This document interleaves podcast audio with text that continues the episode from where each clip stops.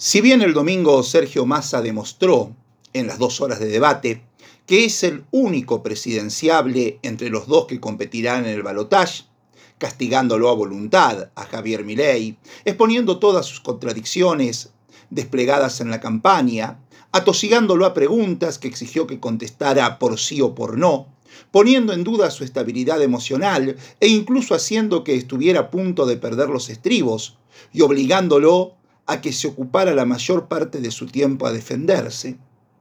Si bien esa demostración de autoridad y solvencia seguramente definirá en favor del postulante oficialista el voto de los indecisos, que son un portaje muy significativo de ciudadanos que hayan seguido el debate,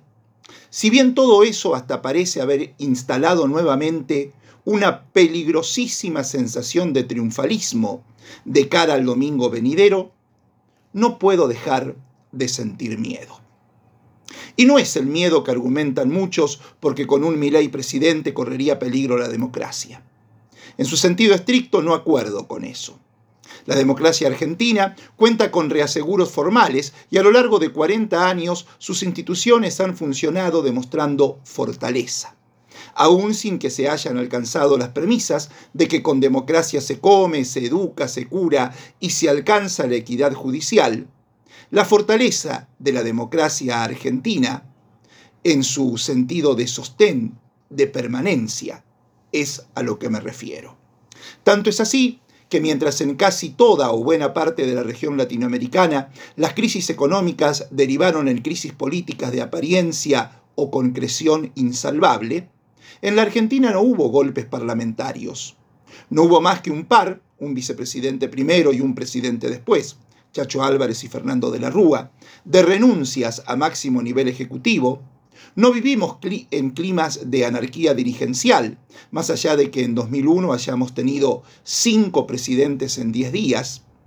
y no hay lugar para inquietarse por el papel de los militares, totalmente desarticulados en cuanto a su capacidad golpista, que sí permanece intacta en otros países de la región. No percibo que haya riesgo en cuanto a la continuidad democrática. Lo que me asusta es que el domingo se pueda llegar a votar a alguien que habla de excesos y guerra sucia, que descalifica la idea misma de justicia social, que dice que la venta de órganos es un mercado más, alguien que clonó a su perro muerto, que odia al Papa argentino, que odia a Perón, que odia a Irigoyen, que odia a Rosas, que odia a Alfonsín, que no quiere a Maradona y que odiaría a cualquiera de nosotros si habláramos cerca de él. Me da miedo que el domingo se pueda llegar a votar a alguien que además admira a Margaret Thatcher, que usa insultos contra los inválidos, contra los discapacitados, y te grita mogólico. Alguien que quiere liberar las armas, que a través de un candidato suyo propuso privatizar el mar. A través de otro propuso cambiar la ESI por porno. Y a través de otra propuso la renuncia a la paternidad. El que aseguró que sería su canciller comparó el matrimonio igualitario con tener piojos y también propuso un mercado de órganos. Milei mismo subestima la diversidad sexual al punto de decir que es lo mismo tener una relación homosexual o cogerse a un elefante. Me da miedo que podamos llegar a tener un presidente elegido por el pueblo que además de querer privatizar IPF, privatizar vaca muerta y eliminar la moneda nacional, diga que el Estado es el pedófilo en el jardín de infantes, con los nenes encadenados y bañados en vaselina. ¿Sabrá lo que sufre un pibe o una piba que es abusado? Da miedo que podamos llegar a darnos un presidente que dice que el cambio climático no existe, que alquiló novia en la campaña, que quiere que un muro aplaste a los socialistas, que votó en contra de la ley de cardiopatías congénitas, que niega la brecha salarial, que entregó a su gente por Macri que lo usa para sus negociados, que escucha voces, que cree que gana por las fuerzas del cielo, que dice que su hermana es Moisés, que quiere destruir el sistema de salud y de educación, que retuitea apoyos falsos de Messi o de Schiaretti, que quiere dolarizar sin dólares, que liberaría el uso de armas y que no pudo afirmar que está a favor de la democracia. Y por más que a muchas de esas verdades se las pueda calificar de locuras,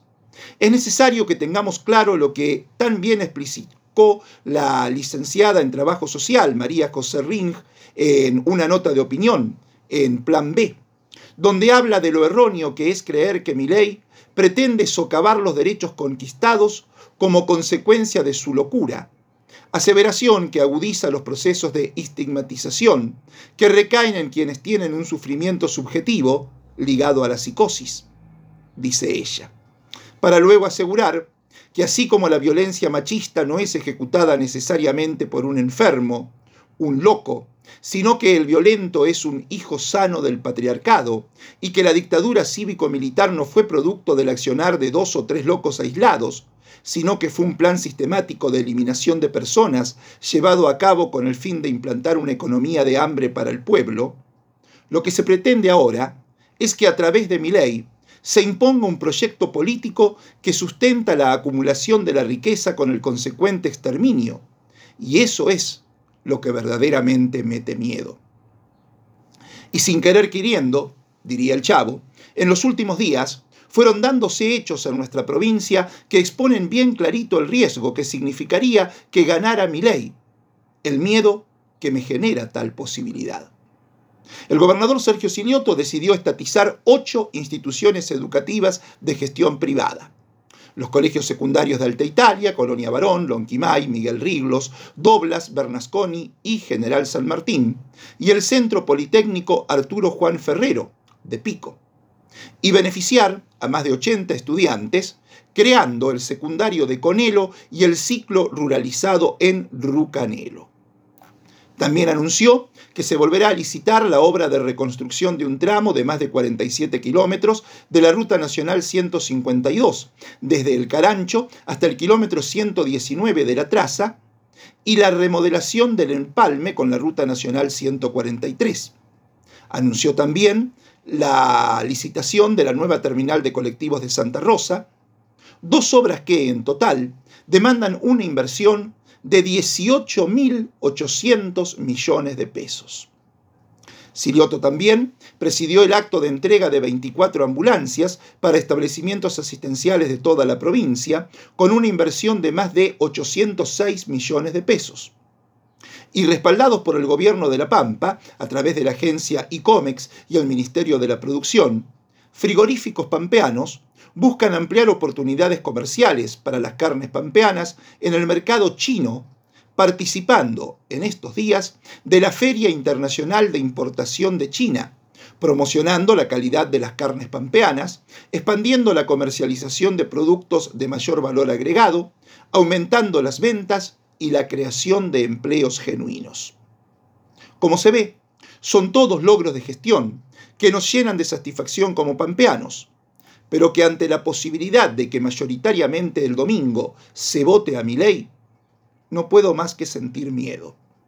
Miedo porque si el gobierno se tuvo que hacer cargo de esos colegios privados es porque definitivamente esas instituciones educativas, como las escuelas rurales, no tienen la menor chance de ser rentables.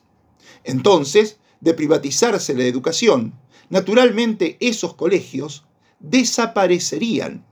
¿Y qué pasaría con la educación de esos chicos? Por otro lado, da miedo lo que dijo el ministro de Salud, Mario Coan, respecto a las ambulancias entregadas.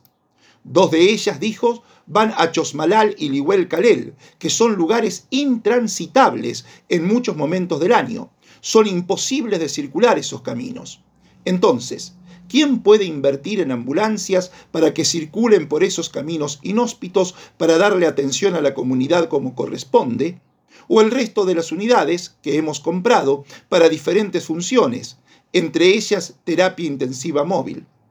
Si no está el Estado haciendo estas cosas, ¿quién puede hacer esto? se preguntó Coan.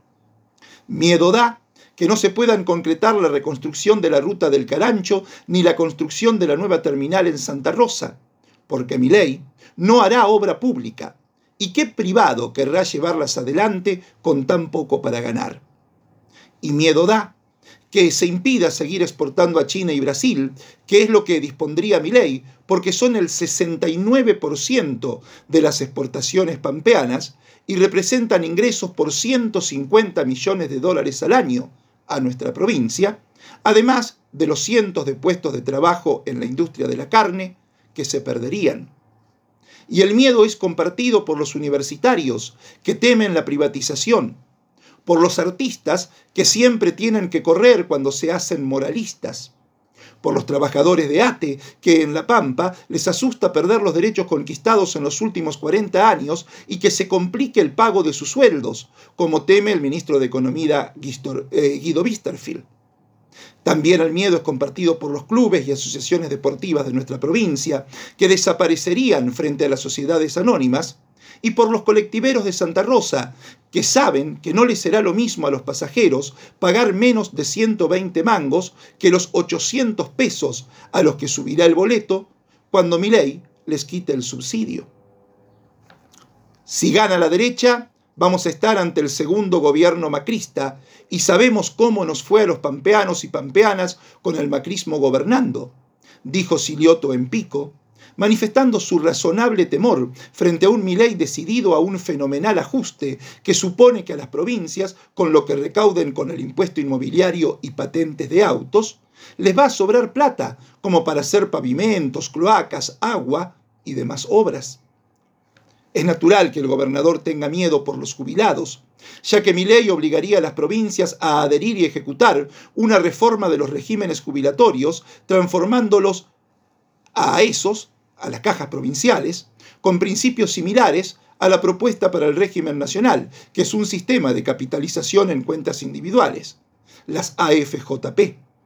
una declaración de quiebra del sistema solidario de reparto y su reemplazo por un sistema de capitalización estatal es muy importante en el caso de provincias con cajas jubilatorias que acumulan una importante deuda implícita. El temor a todo eso al que no quiere someter a su provincia, es el que lo hizo decir, una vez más, a Silioto, que la salida para la Argentina es Sergio Massa, presidente. Una frase que acompañó con un recorte de las intervenciones del candidato oficialista durante el último debate presidencial antes del balotaje del 19 de noviembre. Y también es el que le hace bajar este mensaje a pampeanas y pampeanos. La gente debe votar libremente pero también debe hacerse cargo de su decisión. Y también tendrán que hacerse cargo de sus decisiones los radicales de La Pampa. Varios de ellos los intendentes de Hacha, Abel Sabarot, de Victorica, Hugo Kenny, que no es, pero casi, y de embajador Martini, Ariel Bollino, que ya frenó obras públicas en su localidad porque ley prometió que no habrá más coparticipación o que le hará recortes, y ya con eso ciertas cosas no se pueden hacer, dijo.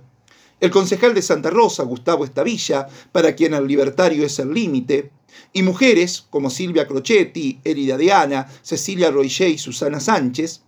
que se manifestaron todos contra el negacionismo que lleva a desangrarnos como sociedad, dijeron, todos ellos han entendido que tienen la oportunidad histórica de redimirse. De redimirse de aquel momento en el que Mauricio Macri jamás hubiera sido presidente sin la ayuda del radicalismo, cuando trajeron la desgracia en formato de clan mafioso, ellos han entendido que es hora de no darles otra oportunidad para que sigan saqueando al país. Sin embargo, oficialmente el Partido Radical, al igual que en el orden nacional, se ha manifestado prescindente. Así lo expresaron el Comité Provincia, los jóvenes de la cantera popular que siguen conduciendo a la juventud radical, mujeres como la diputada Marcela Colli, Lorena Clara, Estela Guzmán y Andrea Valderrama, y alguno como el concejal de Rolón, Bruno Rodríguez Carrasco, que, pese a ser dirigente cooperativo, fue más allá y llamó a votar por mi ley. Todos estos se encolumnan así tras López Murphy, que patéticamente coincide con ley sobre el negacionismo, o con el mendocino Petri, que da vergüenza ajena apareciendo en televisión defendiendo el liberalismo del hombre que habla con perros muertos. Basta de Alem, basta de Alfonsín, a representar a cualquiera por cualquier cosa es la consigna. A trabajar por el sándwich es la consigna de ese sector del centenario partido. Para ellos, que aún proclamando el alfonsinismo en los años 80, no se pusieron colorados cuando ayudaron a saquear la nación. Ellos, que tildaban de ladrones a los peronistas, a los K, mientras protegían al clan Macri porque mafiosos eran los peronistas, mientras el clan era un grupo de empresarios que trabajaban por la Argentina que cuatro años más tarde y luego del endeudamiento feroz, en lugar de emplear la autocrítica, hicieron todo lo contrario. Seguían hablando de Ilia, de Alfonsín y apoyando a un mafioso que nos dejó una deuda impagable y una pobreza extrema. Está claro que para esos radicales no hay dos sin tres y ahora dejan en libertad de acción a los afiliados o directamente instan a votar por mi ley. Y antes del final, quiero hablar de tres protagonistas históricos de la vida política en La Pampa. Por un lado, Martín Berongaray, el que después de las elecciones de mayo parecía perfilarse como el dirigente más importante del radicalismo provincial. Había cosechado más votos que cualquier opositor a lo largo de la historia y no había ganado la gobernación por muy poca diferencia. Después, sus correligionarios le hicieron la cama y terminará el año abandonando la Diputación Nacional que la Unión Cívica Radical no pudo defender. De Martín esperaba otra cosa. Por ser hijo de Pacheco, que estuvo codo a codo en la recuperación de la democracia con Raúl Alfonsín, esperaba que hiciera lo que el hijo del expresidente dijo que haría su viejo. Votaría a masa. Pero no, Martín decidió alinearse con aquellos que tan mal contra él jugaron y se abstiene de decir públicamente por quién va a votar. Tal vez no vote a mi ley, pero con esa actitud claramente lo favorece. Una pena. Por otro lado, Juan Carlos Tierno Decididamente, después de haber sido condenado por abuso de autoridad, por haber aprobado por resolución el presupuesto municipal 2008 sin pasarlo por el Consejo Deliberante cuando fue intendente de Santa Rosa, cargo del que fue destituido por esa misma causa, después de haber estado al frente de la comuna solo 87 días, en los que además aumentó las tasas más de un 80%, creó el cuerpo de policía municipal, impulsó un sistema de encuesta de la vida privada de los ciudadanos que fue catalogado de violatorio de la intimidad, vació el Centro Municipal de Cultura, redujo el horario de venta de bebidas alcohólicas y obligó a los boliches bailables a cerrar sus puertas a las 3 de la mañana. Después de haber sido tierno ministro de Seguridad, con la premisa de que la policía rural debía usar sus armas con los cazadores si estos no frenaban. Primero, tiro al aire, el segundo a la cabina, dijo, y así un uniformado en Lonquimay, terminó asesinando a un cazador, además de haber sido acusado de casos de abusos policiales, entre ellos la represión de vecinos en el conflicto del Río Quinto y la detención de una periodista. Después de todo eso y de las presuntas situaciones de violencia de género que habría protagonizado, solo había una cosa con la que Tierno se granjeaba respeto, su desempeño como asesor letrado del primer gobierno de Rubén Marín, que le ordenó reunir toda la documentación pertinente para esclarecer las acciones derivadas de la aplicación del terrorismo de Estado en La Pampa durante la última dictadura cívico-militar y eclesiástica. Tierno, supo obtener declaraciones individuales y reunir las denuncias que le presentaron personalmente para que, con ellas, el instructor sumariante designado, comisario general Timoteo Truil, sustanciara el histórico sumario administrativo con el que se juzgó y condenó la conducta del personal policial involucrado. No estaba mal que por eso Tierno aún conservara cierto respeto en la sociedad democrática pampeana pero definitivamente lo dilapidó, después de erigirse en el hombre del negacionista Milei y de su candidata vice, la defensora de Videla y de todos los milicos asesinos, Victoria Villarruel, en la provincia. Y seguramente no tendremos que esperar hasta el domingo después de las 8 de la noche para saber a qué candidato mayoritariamente elegirá el pueblo pampeano para presidente por su innegable capacidad de auscultar de qué manera se manifestará electoralmente la y el ciudadano piquense, el exgobernador Carlos Berna dice la posta cuando concurre a votar sobre lo que terminará pasando. Y como Pico es clave para inclinar la balanza por uno u otro, cuando Berna hable, se sabrá quién gana.